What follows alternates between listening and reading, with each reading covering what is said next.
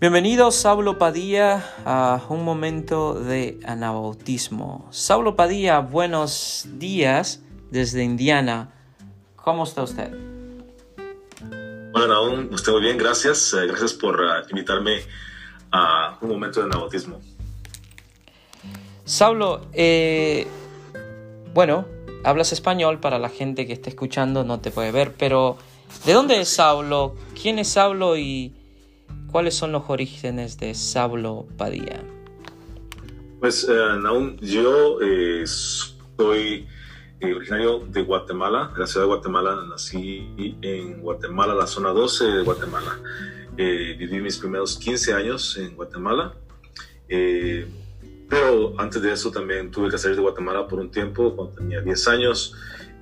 mi papá se convirtió en refugiado político en Guatemala y tuvimos que salir a México. Entonces cruzamos la frontera y vivimos por, unos cortos meses en México y entonces a la edad de 10 años fui refugiado político allí.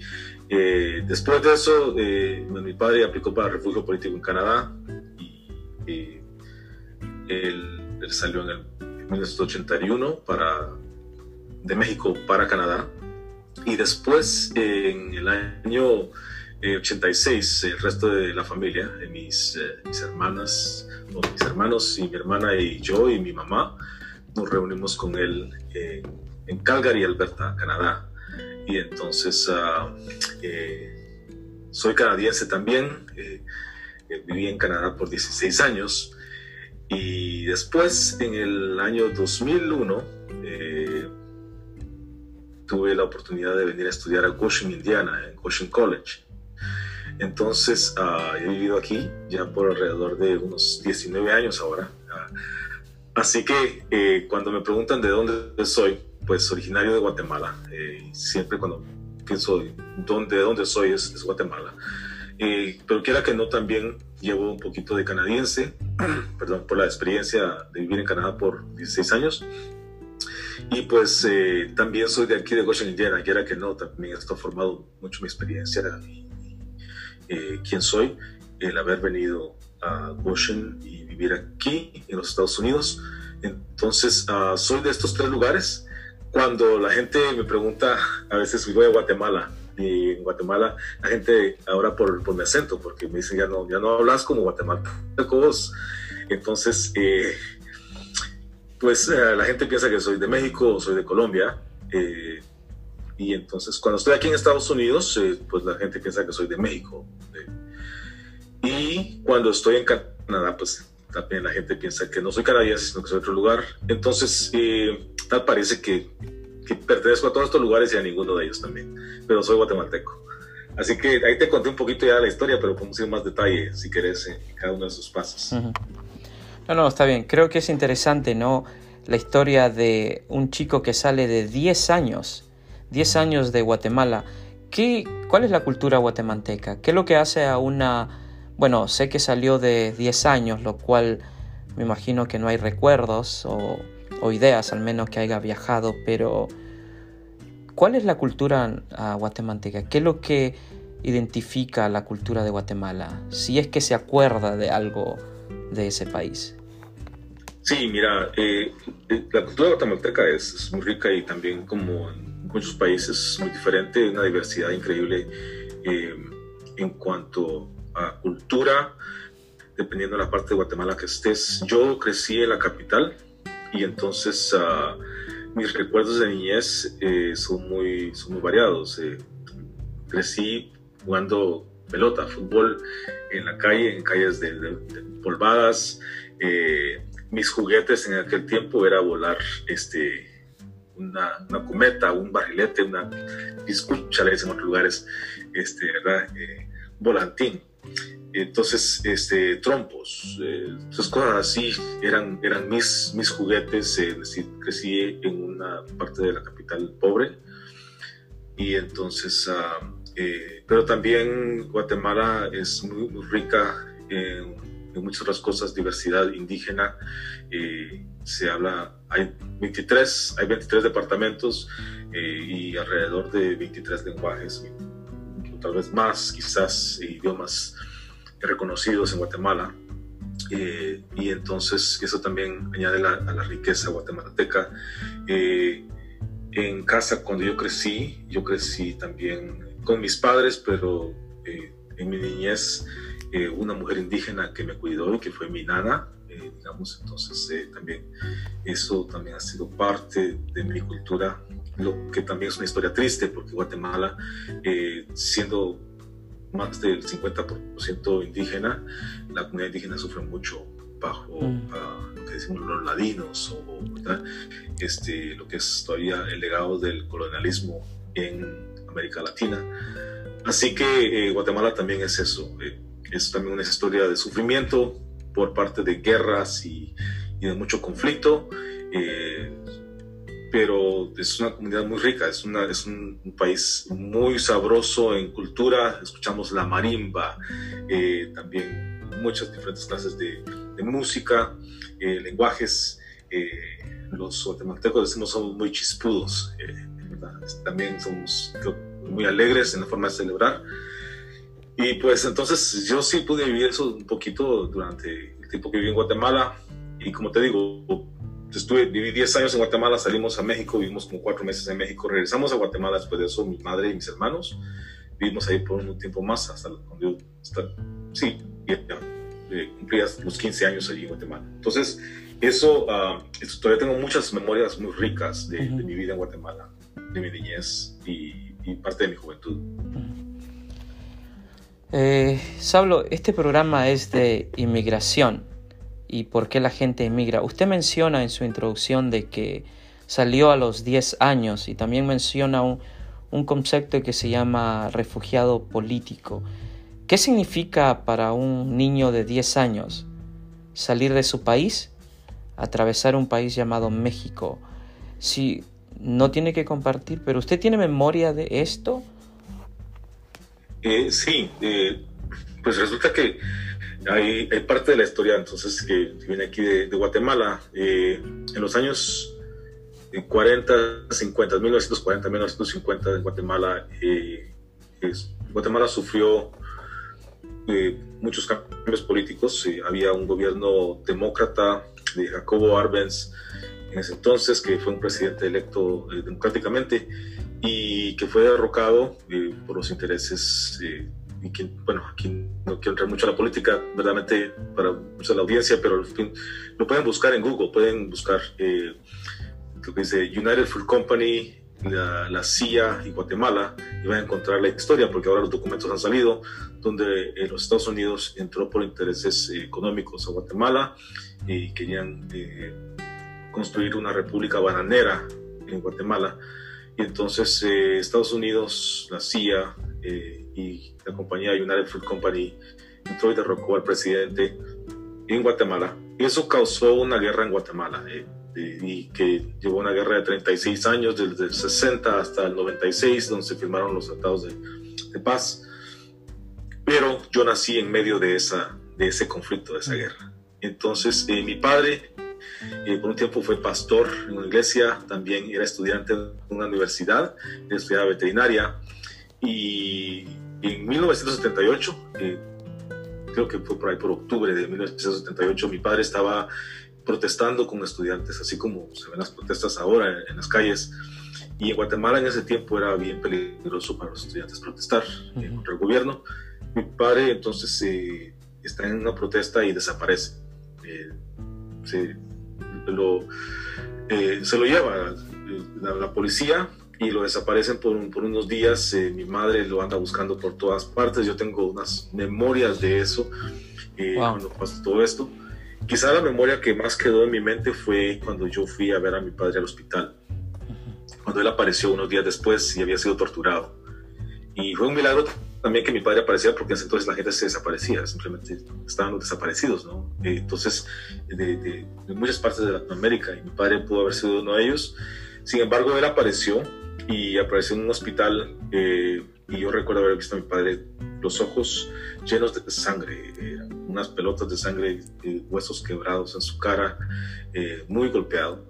Y entonces yo tenía alrededor de 8 o 9 años en este entonces y, y todavía esa memoria está en mi mente.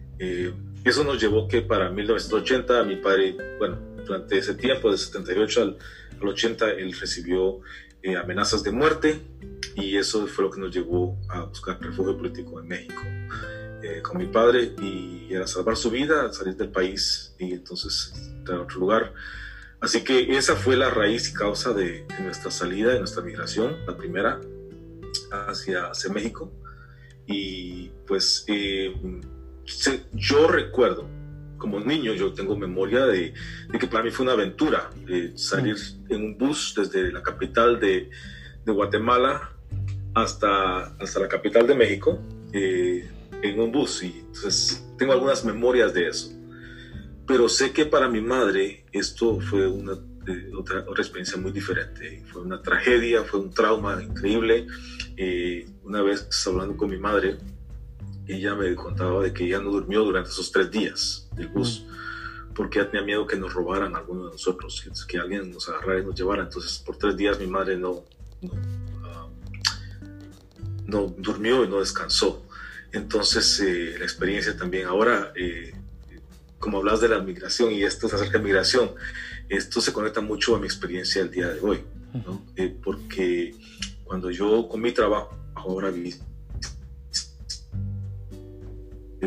madres y también a, niños de 10 años eh, cruzando la frontera con sus madres y sus padres. Ese era yo hace 40 años. y y entonces esto, mi trabajo, tiene mucho que ver con lo que, eh, con lo que pasó hace 40 años en mi vida. Así que, eh, pues esa, esa, esa conexión eh, con, con, mi trabajo también el día de hoy y con un poquito de la historia de, Guatemala y de, de, la migración y buscando refugio político aún. Wow, increíble. Cuando usted llega a México, es interesante que usted nota el, impacto que la inmigración tuvo en sus padres, su mamá y su padre. Me imagino que para un joven de 10 años eso fue algo nuevo y algo interesante. ¿Qué lo... Pero México no es el destino, según su introducción. Algo pasa en México que los motiva a, a seguir otra inmigración. Y eso es la tercera parte, ¿no? Que los lleva a algo que también mencionó en su introducción es que eso lo voy a, preguntar más tarde, que es su padre es un hombre de fe, que es lo que va a introducir al, anabautismo, pero siguiendo con la línea de migración, ¿qué motiva a su familia con esos choques que está viendo usted en su papá, en su mamá? ¿Qué los motiva a Canadá? ¿Cómo surge Canadá en, en la vida de ustedes? Sí, mi padre, creo que cuando salió de, de Guatemala, eh, México era un destino, pero por alguna razón eh, en ese momento Canadá era un destino de refugio eh, y también Canadá era un país de, bienvenida. a muchos de los centroamericanos estaban saliendo en ese entonces, Estados Unidos no estaba ofreciendo esta oportunidad y también Canadá se miraba como un país un poquito más amigable, digamos, para, para muchas personas. Entonces mi padre creo que tenía esa idea. Eh, estando en México, eh, sucede algo que tal vez es un poquito difícil de contar. Pues estas son las historias de migración que a veces no, contamos y vez no sabemos cómo contar. Mi padre eh, aplica para refugio político en Canadá, pero por alguna razón él decide no, no mencionarnos a nosotros, o sea, que al resto de la familia que está ahí con él y eso aún no sé cómo contarlo porque hay diferentes... Eh, no tiene que contar. Eh, sí, hay muchas teorías de qué fue lo que pasó en ese momento eh, con mi padre, pero él no mencionó que tenía una familia, él entró solo a la Embajada de Canadá, él aplicó solo por él como refugio político en Canadá y a nosotros nos dejó afuera y, y, tampoco mencionó que nos tenían solos allí. Entonces a él le dan ese, esa oportunidad de ir a Canadá y cuando él sale, él dice, bueno, ustedes tienen que regresar a Guatemala y después de eso entonces viene a Canadá. Luego, ¿no? y ahí nos separamos una vez más, el resto de la familia, mi madre, mis hermanos, cinco hijos. Nos regresamos a Guatemala y mi padre se va para eh, Canadá en enero, febrero del, 81. Y, y, bueno, así surge entonces el camino a Canadá. Eh, nosotros, la familia está separada por alrededor de seis años y no es hasta 1986 que nos reunimos otra vez en, en febrero. Pero eso ya fue también parte de mi madre, que mi madre tenía o sea, apenas eh, una educación elementaria, de, educación primaria. Entonces, ella, pero ella misma fue a la Embajada de Canadá en Guatemala y agarró los documentos, llenó las aplicaciones para el refugio político en Canadá o para irnos a Canadá y pues nos reunimos otra vez con familia en 1986. Wow, increíble, ¿no? Yo sé las crónicas de las familias de migrantes, ¿no? Increíble. Claro. Pero bueno, eh, Sablo, usted llega a Canadá, eh, está literalmente experimentando lo que significa la inmigración. Sale de su país, llega a México, regresa a su país y llega a Canadá. En Canadá, usted estaba al tanto de lo que es de la fe cristiana, era ¿cuál es su tradición? Usted es católico pentecostal antes de hacerle la pregunta del anabautismo. ¿Cuál es su tradición? Sí, pues mira, eh, nosotros venimos de una iglesia, de iglesia evangélica en Guatemala. Eh, yo crecí en una iglesia que se llama El Sol de Justicia, eh, iglesia evangélica centroamericana, que es una iglesia evangélica, por cierto, eh, muy conservadora en Guatemala y apegada, digamos, en la política a, derecha, digamos, ¿verdad? Pero ahí crecí y, ahí fue como mis primeros pasos cristianos. Entonces cuando llegamos a Canadá, ya íbamos pensando en eso, buscando una iglesia evangélica. Mi padre nos trató de llevar a iglesias canadienses, eh, anglosajonas, y, y, pues no funcionó porque no entendíamos nada.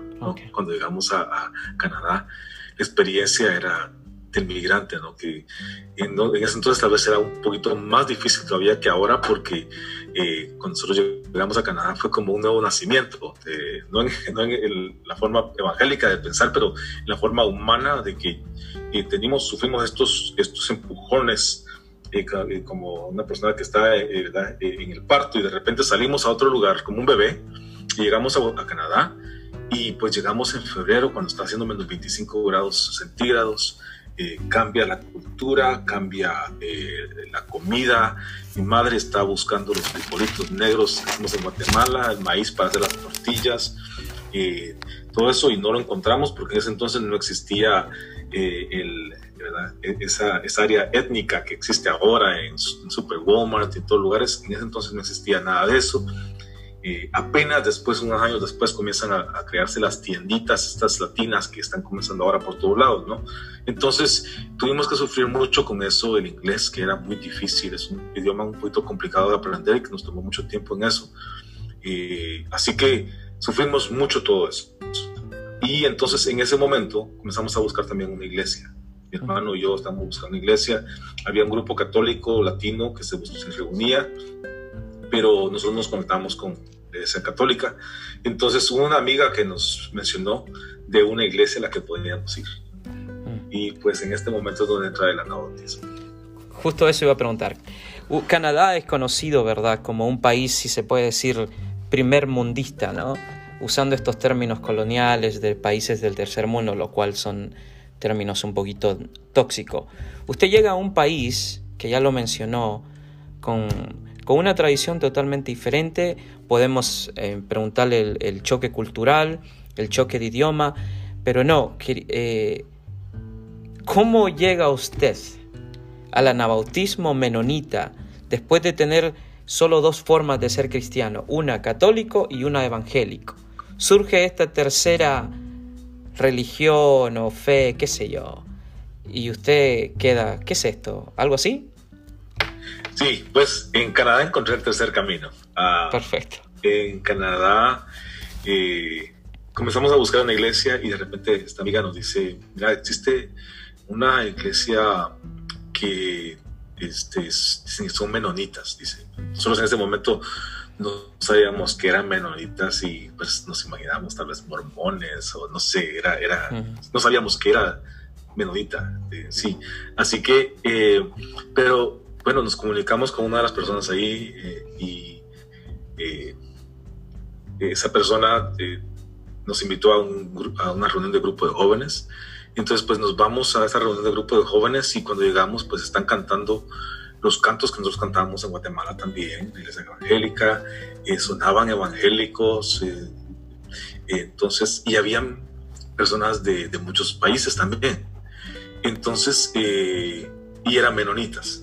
Entonces, la experiencia, que creo que esto va con muchas de nuestras iglesias eh, menonitas en Estados Unidos y en muchas partes del mundo, eh, latinas, y también de, de, otros lugares, es que somos eh, una mezcla, ¿no? Somos un poquito pentecostales, un poquito evangélicos y menonitas, de, de, alguna forma. Entonces tenemos una, una mezcla de, todo eso, un poquito de todo eso y lo cual me gusta, me gusta mantener todavía mucho de eso eh, en, nuestras, en nuestras congregaciones. Entonces esta iglesia era una mezcla de todo eso. También era una, era una mezcla de personas de diferentes lugares. La iglesia tenía una representación por lo menos de unas 13, unos 13 o 14 países por lo menos eh, de América Latina entonces, eh, personas que habían llegado después del golpe de Allende y Pinochet en Chile, unos 10 años antes, gente que había llegado de la guerra de Nicaragua, gente que había llegado de Perú. Entonces, había gente de todas partes, mm. todos eran eh, inmigrantes asilados, personas con refugio político. Eh, entonces, había una, una mezcla de todo esto. Lo que esta iglesia sabía hacer, lo que conocían, y que ellos habían experimentado era como dar la bienvenida al extranjero, porque ellos eran extranjeros, ¿no? Y entonces ellos nos acogieron. Eh, durante el tiempo, digamos, a, Canadá fue muy difícil, la vida fue muy difícil para nosotros. Mis padres terminaron separándose después de un tiempo, mi madre se regresó a Guatemala con mi hermana, eh, mi hermana menor, mi otra hermana mayor ya estaba, estaba, se quedó en Guatemala, ya estaba casada y se quedó en Guatemala.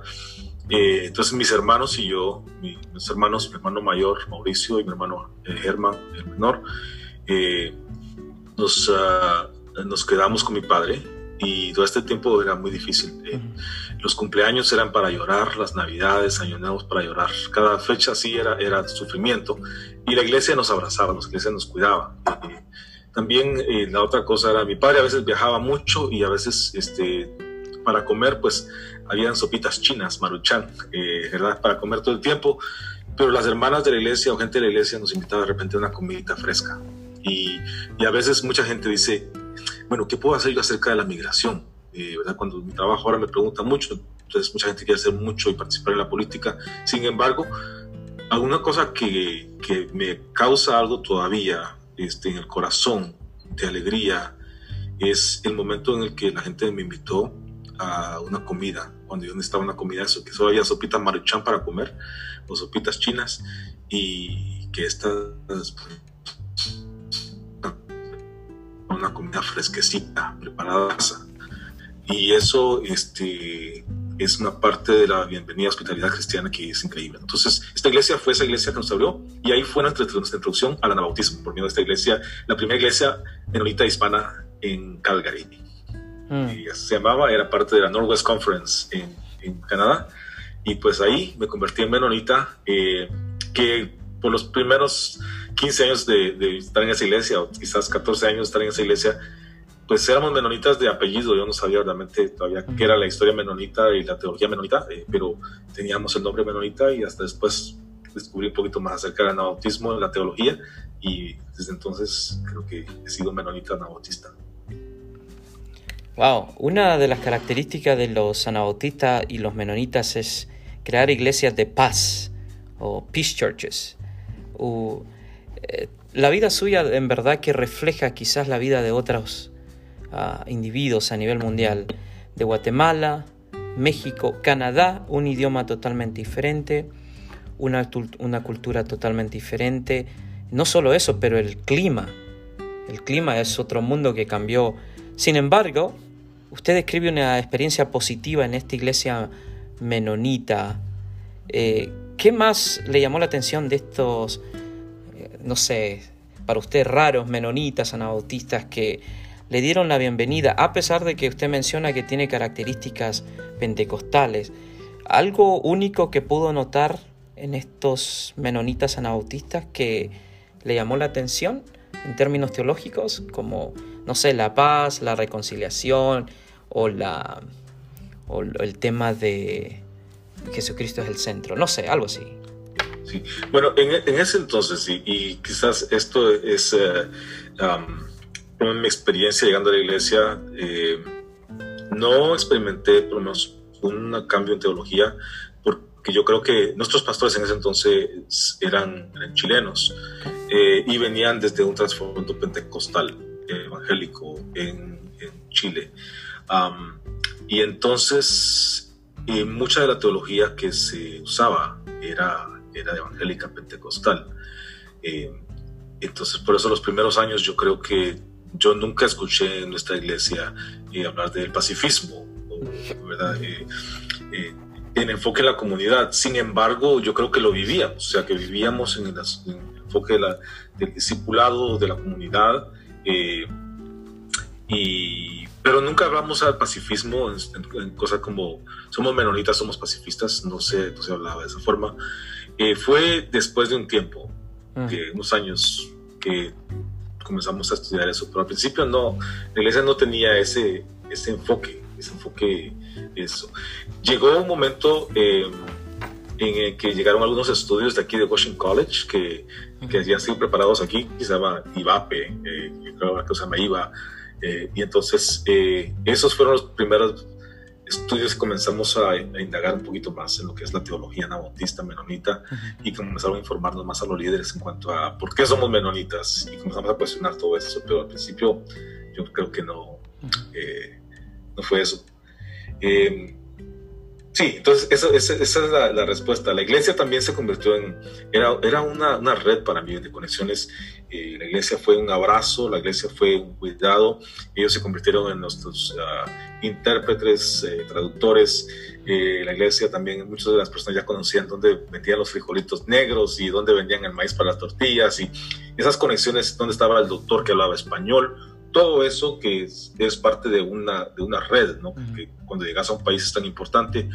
Y entonces eh, la iglesia fue eso. Y también eso comenzó a dar, a, ayudarme en desarrollarme como persona también. Y ahí fue donde me convertí en, en líder de jóvenes, líder de alabanza. Y comencé a, algunas destrezas, creo yo, personales que la iglesia empujó y que, que agradezco muchísimo que me hayan dado esa oportunidad y otros empujoncitos creo que, que fueron dando ahí. y, y, pues eh, también debo decir que en esta, en esta comunidad eh, fue mi primer encuentro con el Comité Central Menonita, que después vamos a darles un poquito más de eso, pero eh, yo me casé a los 17 años y salí de la high school. no era buen estudiante porque para ese entonces, como niño hijo de refugiado y tantas cosas, me habían sacado de la escuela varias veces, perdí cuarto grado un par de veces por un par de años. Entonces yo estaba muy mal en la escuela, entonces no me importaba mucho la escuela. Me casé, salí de la high school, me puse a trabajar y mi primer trabajo fue eh, como barriendo pisos, barría pisos por ocho, ocho horas.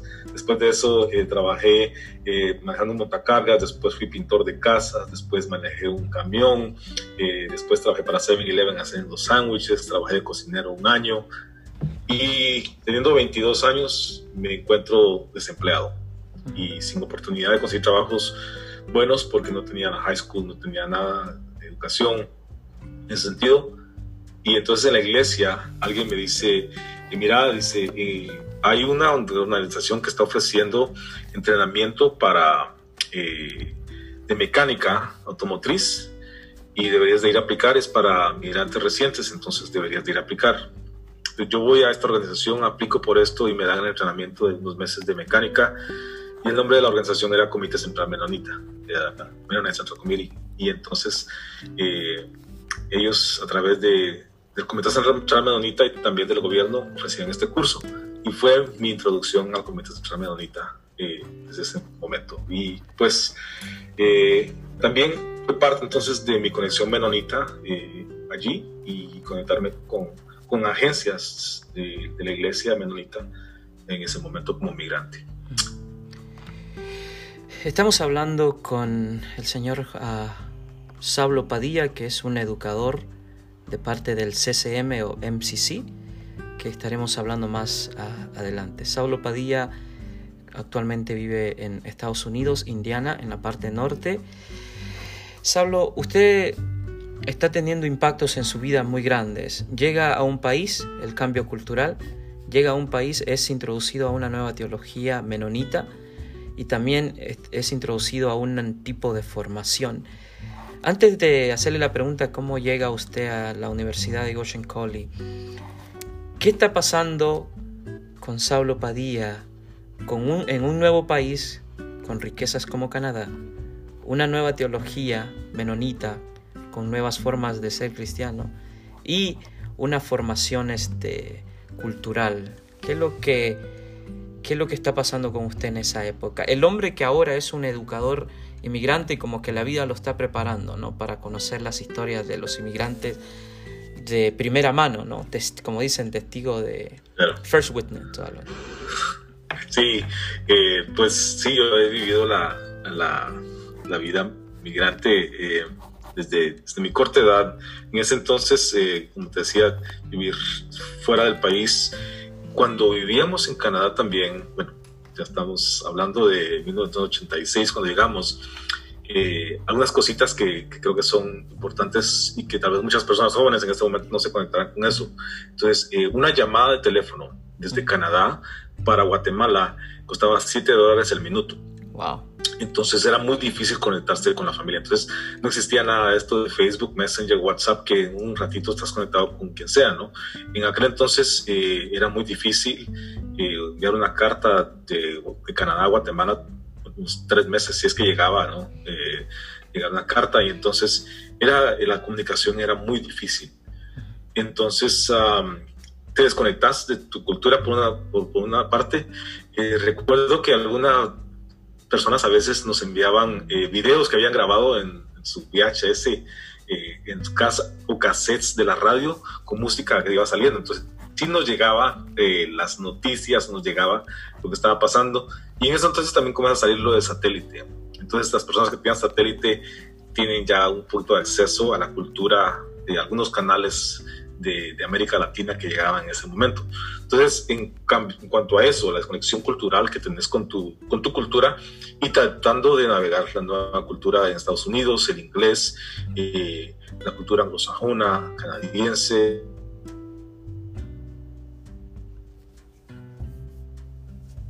Entonces, eh, todo eso, asuntos de educación, eh, como decía, yo tuve que pasar por diferentes trabajos hasta llegar a, a, después estudiar, pero sí, tuve que, llegar a, a, trabajar en lo que, había.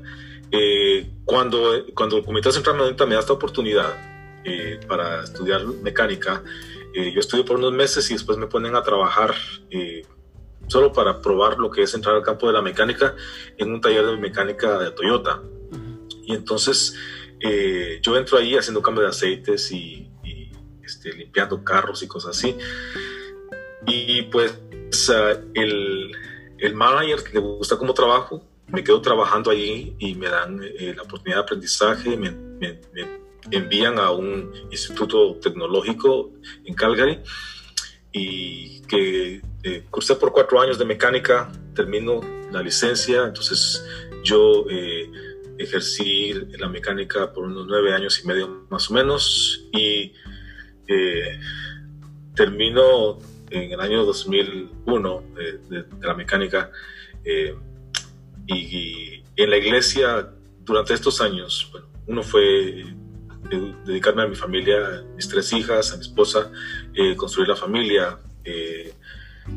y en ese lapso entonces de tiempo en Canadá nacen mis hijas, yo me caso, nacen mis hijas, vivimos en Canadá, estamos muy bien, llega un momento ya para 1997 por ahí que nosotros construimos una casa con mi esposa y la vida está muy bien.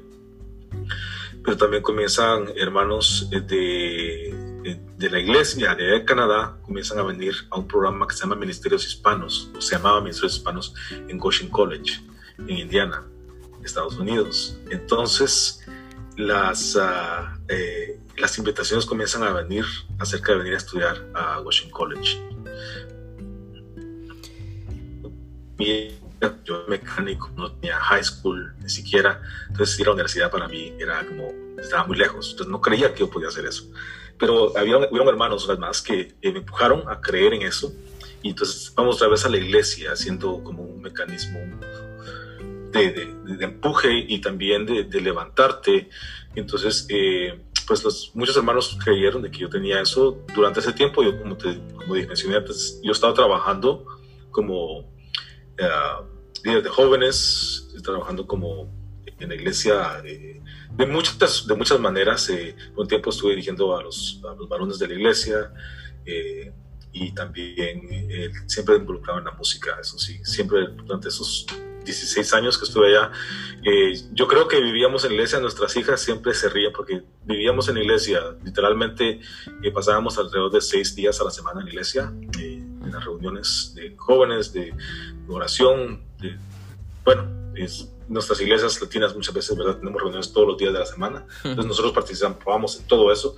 Entonces, nuestra, nuestro, por muchos años, nuestra vida fue alrededor de la iglesia y, y a construir la iglesia. Entonces, pero eso también me capacitó mucho para trabajar con personas inmigrantes y con personas en la iglesia. Saulo, usted describe una historia donde llega a Canadá veo que según sus narrativas eh, se está estableciendo. Se casa, forma una familia, está siendo entrenado, pero la vida tenía otro plan, ¿no? La vida dice no, está casado, tiene casa, como que eso es lo básico de, una familia que se mueve a otro país, ¿no? No fue en México, la historia tenía algo escrito diferente, no fue en Canadá, después de haber tenido esposa, hijas y todo esta Um, settle down, que es el establecimiento, surge un viaje más de inmigración. Usted tiene que emigrar ahora no de sur a norte, sino de norte a sur, llega a Estados Unidos. Un nuevo capítulo que escribir, otra vez emigrar. ¿Esto lo miró usted como una oportunidad nueva o lo miró como algo que ya dice usted, no, ya emigré muchas veces? O se presentó la oportunidad y usted dijo, bueno, creo que esto es un, algo nuevo que explorar, especialmente en los Estados Unidos. Nueva cultura, nuevo país, empezar de nuevo. Sí, eh, eh, era, eh, ahora que lo pienso, es, fue una locura. Mm. realmente, cuando llegó esto, yo pensaba que era una locura, porque, porque yo estaba muy bien. En ese entonces, para ser honesto, ganaba más dinero de lo que estoy ganando en este momento, ya con un título de una, eh, una maestría, eh, porque estaba ganando muy bien como mecánico. Eh, ya para el año 2000, por ahí más o menos, yo este, gané un, premio de ser mejor mecánico. primero trabajé para Toyota y después me especialicé en Toyota, me especialicé después en Lexus. Entonces estaba, estaba muy bien, iba, iba, iba subiendo en eso también.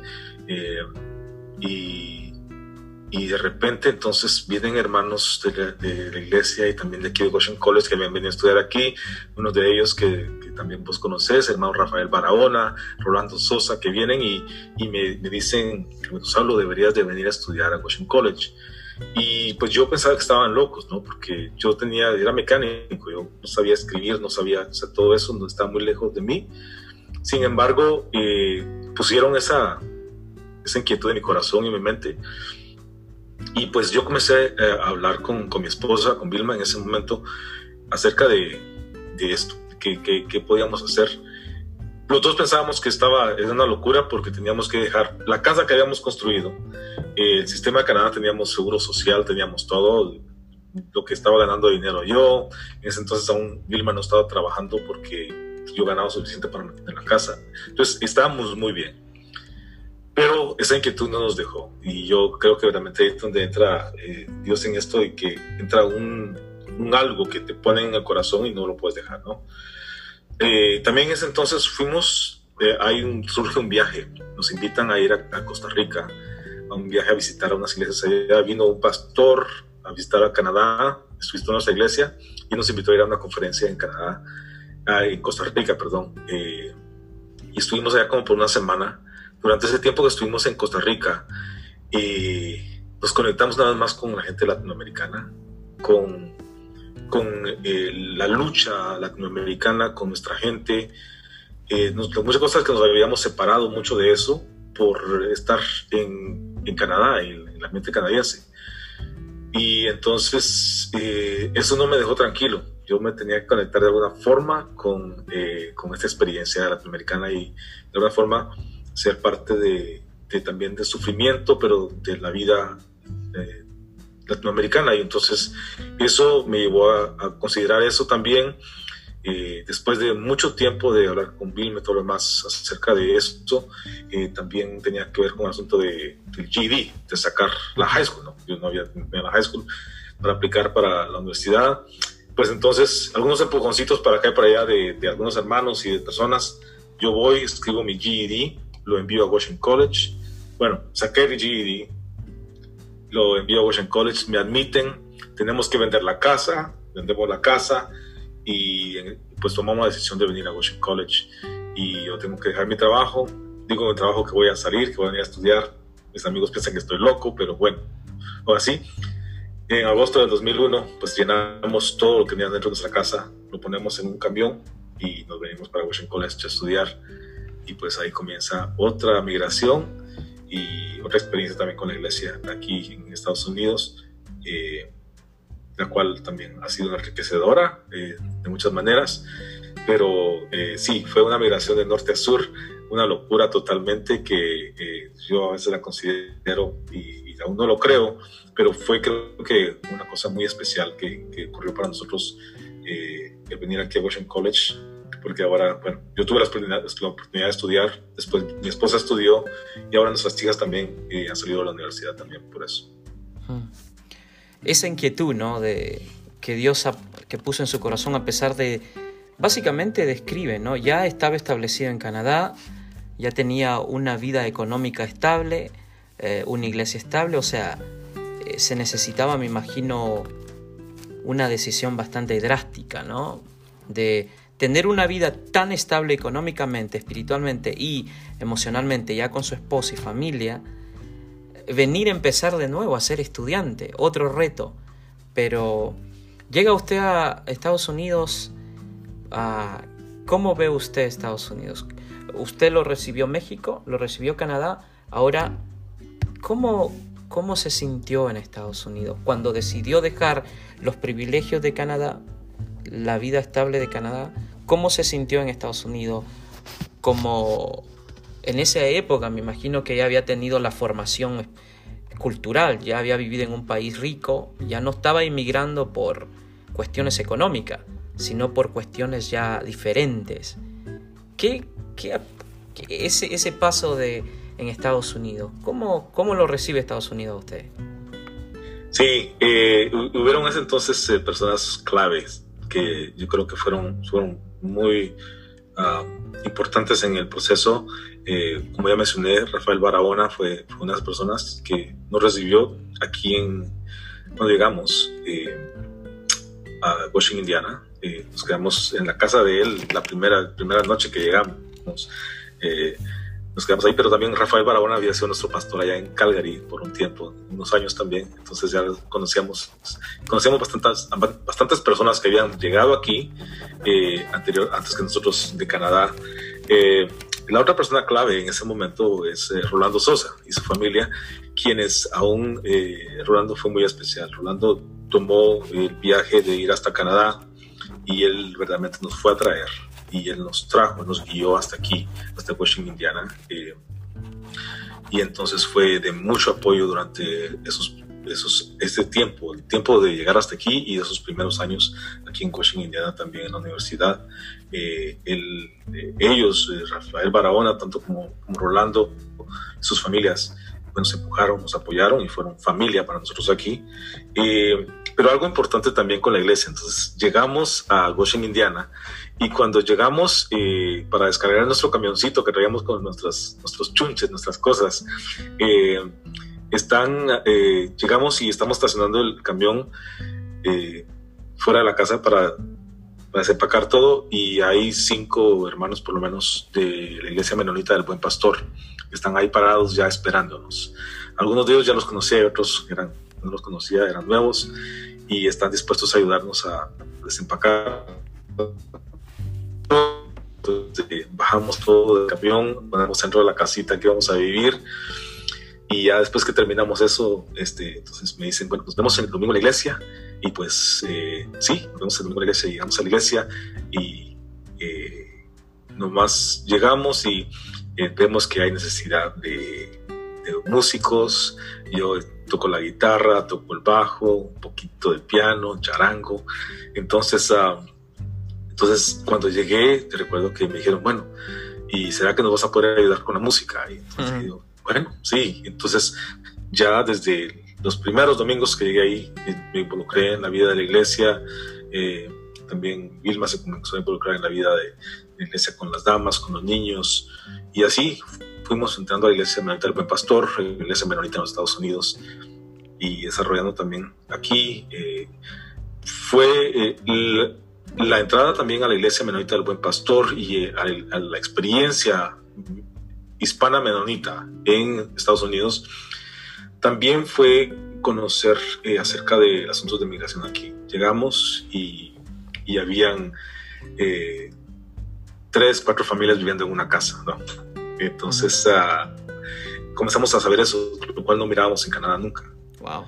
Eh, y comenzamos a escuchar todos estos asuntos de personas viviendo en las, en las trailas, eh, familias viviendo en trailas y todo lo demás el asunto de de los documentos, el asunto de que este, eh, usando documentación falsa o otro seguro social, cosas que nosotros en Canadá ¿verdad? No, no se experimenta. Entonces, esas son cosas nuevas y gente en la congregación que está experimentando con hijos ciudadanos, pero ellos documentados y el miedo de las redadas, todo eso comienza a llegar, lo cual no escuchábamos nunca. Entonces, eh, eh, eso abre otra puerta a comprender la experiencia menonita hispana en Estados Unidos y la experiencia de nuestros hermanos migrantes aquí.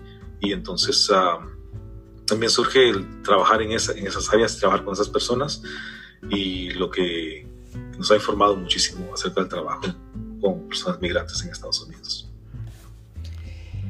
Saulo, eh, hemos decidido hacer dos podcasts porque creo que esto es una biografía ¿no? de Saulo Padilla. Yo creo que una de las... El segundo podcast no, nos vamos a enfocar en la emigración, su trabajo, su contribución a la comunidad, su todo el Saulo que, emi, que emigró tercera o cuarta vez, ¿no? Hay una canción que tienen los mexicanos en su banda, lo, no sé si dos o tres veces pero eso no, no va contigo porque no emigraste ilegal, no emigraste ilegal, sí. pero yo sé que hay diferentes formas de inmigración, inmigración legal, ilegal y todo, pero bueno, esa canción no va con, con Sablo. Pero al menos eres inmigrante cuatro veces este, frontera o algo así, ¿no? Pero bueno. Por lo menos tres, cuatro, sí, algo sí, así. Sablo, no sé si vaya a tener tiempo para que nos pueda... Lo invitamos para el segundo podcast, no sé si, porque ahí es donde vamos a entrar, ¿no? Uh, es la formación que lo lleva a trabajar como un activista o como un educador de lo que significa migración.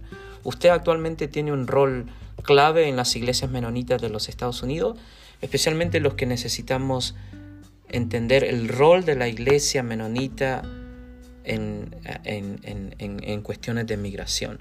¿Cree usted que puede venir al programa una, una vez más?